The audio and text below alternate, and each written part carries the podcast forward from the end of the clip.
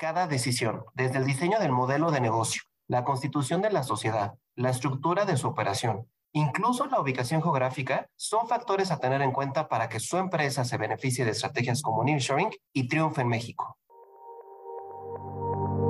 Esto es Viernes de Opinión, Viernes de Opinión, un podcast original de Sánchez de Bani.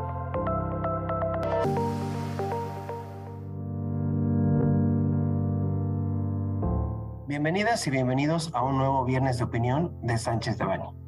Yo soy José Miguel Ortiz, socio industrial del despacho y comparto el micrófono hoy con Diego Gomezaro, socio general de nuestra firma.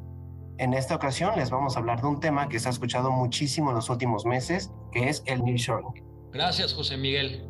Bueno, vamos a empezar platicándoles qué es el nearshoring. El nearshoring es una estrategia de traslado o relocalización de manufactura, producción o procesos comerciales a otros países. ¿Qué lo causa? Pues hay varios factores, pero los principales son la guerra comercial entre Estados Unidos y China, la pandemia mundial COVID-19 aceleró el nearshoring muchísimo con las estrategias de reubicación de las cadenas logísticas de manufactura y de producción y la guerra entre Rusia y Ucrania, entre otros factores, ¿no? ¿Qué ventajas esperamos con el nearshoring en México? Esperamos ventajas económicas y de logística, producción cerca de los clientes, ahorrar costos y reducir gastos de mano de obra, contar con mejores productos, crear nuevas relaciones de negocio y acortar las distancias. La llegada de inversiones extranjeras beneficia a México en parte por el tratado entre México, Estados Unidos y Canadá, por lo que un nearshoring en México incrementa la competitividad de jugadores en el mercado, mejora los tiempos de respuesta y reduce riesgos al consolidar la cadena de distribución. Habiendo explicado un poquito qué es el nearshoring, les vamos a platicar desde el punto de vista legal los puntos importantes a considerar. En nuestra experiencia, cualquier inversión relacionada con el nearshoring abarca una amplia gama de ámbitos legales, incluyendo aspectos corporativos, fiscales, laborales, comercio exterior, inmobiliario, energía y regulatorio, entre otros. La definición respecto de qué ámbitos son más trascendentes va a depender de distintos factores, incluyendo la identidad del inversionista, así como sus accionistas y la nacionalidad de estos, el tipo de negocio y requerimientos que dicho negocio conlleva, ejemplo, temas energéticos, regulatorios, entre otros, la estructura de inversión y financiamiento, y en su caso el plan de salida a determinar una adecuada estrategia legal y fiscal de repatriación de capitales. Y en general el tipo de operación y mercado que se busca atender, ya que en algunos casos el enfoque principal está en el mercado nacional y en otros en el mercado americano, de forma muy específica en su caso. Habiendo dicho esto, el primer paso será analizar desde un punto de vista corporativo y fiscal el modelo de negocio que se propone implementar en México, considerando todos los factores anteriores. Otro factor a considerar será la protección de marcas y otros derechos de propiedad intelectual en México. Más adelante les vamos a hablar con mayor detalle del tema de comercio exterior, energía y materia inmobiliaria. Una vez analizado todo lo anterior, normalmente presentamos distintas alternativas a efecto de que el cliente pueda tomar decisiones de implementación contando con toda la información requerida para ello. Ahora vamos a ir sobre cada una de las áreas de práctica que consideramos que son es interesante analizar y con ello los, los voy a dejar con José Miguel Ortiz para que nos platique un poquito de los aspectos corporativos. Gracias, Diego. En aspectos corporativos, los tipos societarios más comunes que vemos en la práctica son la sociedad anónima por un lado y la sociedad de responsabilidad limitada por el otro. La sociedad de responsabilidad limitada o SDRL normalmente es el tipo societario preferido por inversionistas americanos, pues esta cumple con el requisito necesario para lograr la transparencia fiscal y cumplir con el famoso requisito check the box. Perfecto, muchas gracias José Miguel. Pues una vez determinado el tipo societario adecuado para el proyecto, se deben de seguir ciertos pasos que son aplicables a las dos sociedades más comunes que se utilizan en nearshoring, que es la SASB y la SDRL. En cuanto al timeline para constituir una sociedad, hay distintos aspectos fiscales y corporativos que deben de tomarse en cuenta.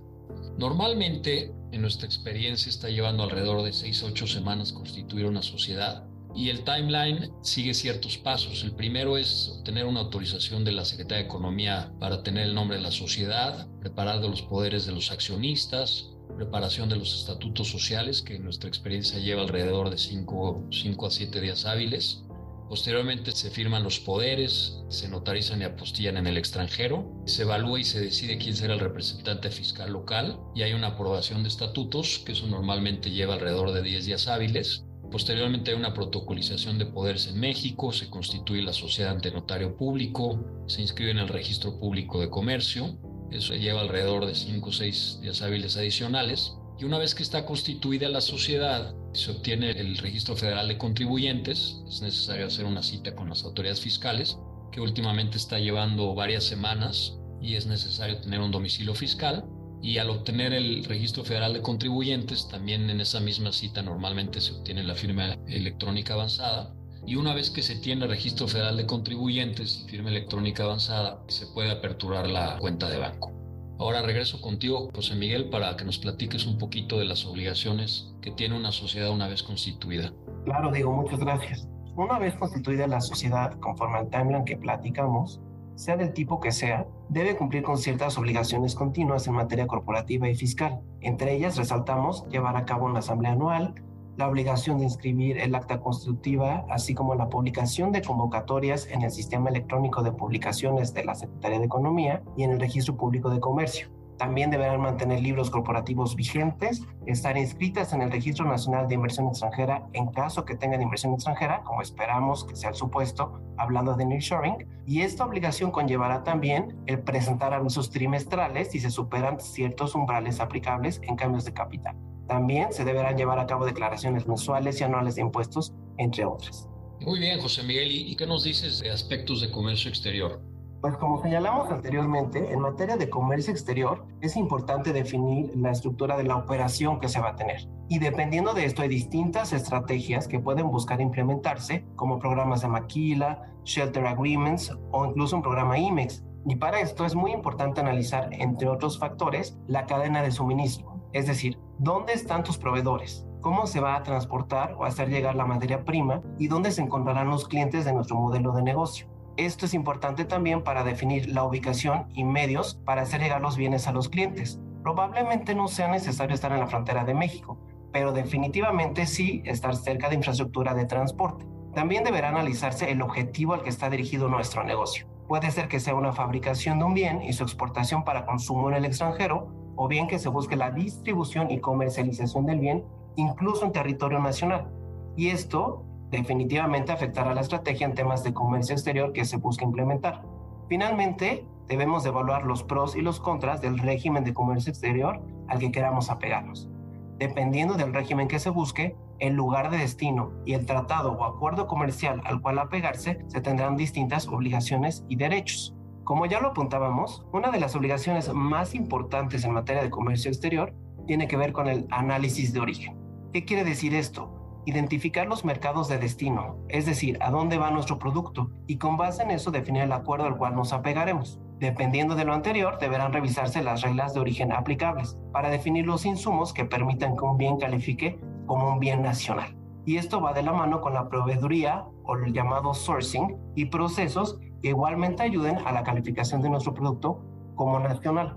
Ahora bien, hablando de energía y cambio un poquito de tema, como lo señalamos igualmente y como seguramente han escuchado, existe un rezago importante en México que vuelve fundamental realizar un análisis de fondo de la capacidad eléctrica con la que cuenta la zona o el parque industrial respectivo en donde nos queremos instalar. Entre dichos factores, recomendamos ampliamente en el despacho analizar si la ubicación deseada cuenta ya con servicio de energía eléctrica que permita satisfacer la demanda que se tenga. Tal vez en el parque industrial se cuente con esta energía eléctrica. También debe revisarse la disponibilidad de energía en la zona en caso de requerir mayor energía o no contar con la suficiente. Esto es muy importante, pues puede resultar en una inversión adicional o que no esté prevista respecto de la infraestructura para poder conectarse a la red. No queremos dejar de señalar que si la demanda es superior a un megawatt, es posible tener acceso al mercado eléctrico mayorista, en oposición al básico, pues esto puede permitir entrar a negociaciones de tarifas. No obstante, el mercado eléctrico mayorista no necesariamente es la mejor opción, sobre todo al inicio, pues puede ser que la demanda del negocio aumente en etapas y no sea fácil determinar la misma desde el inicio y podríamos estar contratando energía mayor a la realmente requerida, lo que conlleva un costo asociado. Otra alternativa sería poder convocar a licitaciones privadas para obtener suministro calificado o alguna otra opción, por ejemplo generación en sitio, pero siempre considerando lograr precios competitivos. En todo caso, la contratación del suministro calificado u otra opción requiere de asesoría especializada, principalmente en temas legales y financieros, que permitan a la empresa entender a detalle sus derechos y obligaciones, asegurándonos que sean los adecuados al modelo de negocio. Muy interesante, José Miguel, muchas gracias. Finalmente, el último tema que quisiéramos mencionar es el aspecto inmobiliario. Al respecto, actualmente hay déficit de inventario en propiedades industriales, toda vez que el fenómeno del nearshoring tomó a muchos desprevenidos, lo que ha derivado en un exceso de demanda y escasez de oferta en este tipo de propiedades. Uno de los primeros puntos que se deben de analizar es la conveniencia de rentar una propiedad o bien adquirirla. En caso de renta, un modelo muy utilizado es el Build to Suit, en donde el arrendador construye la planta conforme a las necesidades y requerimientos del arrendatario. En cualquier caso, ya sea que se decida rentar o adquirir, va a ser muy importante que se lleve a cabo una auditoría legal sobre el inmueble, a efecto de confirmar que éste cumple con las características necesarias para su funcionamiento y operación, así como que no cuenta con deficiencias de título que pudieran dar lugar a que un tercero pueda ejercer un mejor derecho sobre el inmueble. En caso de compra deben de considerarse, entre otros aspectos, temas de título, ambientales, regulatorios, incluyendo protección civil, uso de suelo, permisos y licencias de construcción, entre otros. En caso de renta, lo fundamental es revisar que la propiedad cuente con el uso de suelo adecuado, así como que el arrendador haya obtenido todos aquellos permisos y licencias que son un prerequisito a efecto de obtener las licencias de operación. Como se mencionó anteriormente, será fundamental también realizar una auditoría en materia energética a efecto de determinar y confirmar que la propiedad cuenta con la electricidad necesaria para su operación, así como revisar la disponibilidad de otro tipo de servicios necesarios para la operación como es la factibilidad del agua, instalaciones adecuadas de drenaje, internet, entre otros. Finalmente, mencionar que para varios clientes es muy importante ciertos aspectos como la seguridad de la ubicación del inmueble, el estado en el que se van a llevar a cabo las operaciones, los incentivos ofrecidos por los gobiernos estatales en su caso, en donde conforme a nuestra experiencia hay ciertos estados que ofrecen descuentos en impuestos importantes como el impuesto traslativo de dominio, pago de derechos de trámites, incentivos económicos, entre otros. Muchas gracias, Diego. La estrategia de nearshoring es factible y estaremos encantados de guiarlos y disponibles para acompañarlos y ayudarlos. No obstante pueda sonar complejo, en Sánchez de Bani contamos con todas las áreas y profesionistas y estaremos encantados de ayudarlos y acompañarlos en temas de nearshoring. Quedamos a su disposición y nos invitamos a no perderse nuestro siguiente capítulo de Viernes de Opinión. Les recordamos que este material representa una opinión, por lo que no puede ser considerado como una asesoría legal. Para cualquier duda o comentario sobre este material, contacte a Diego Gómez Aro, de José Miguel Ortiz, miguel.ortiz, arroba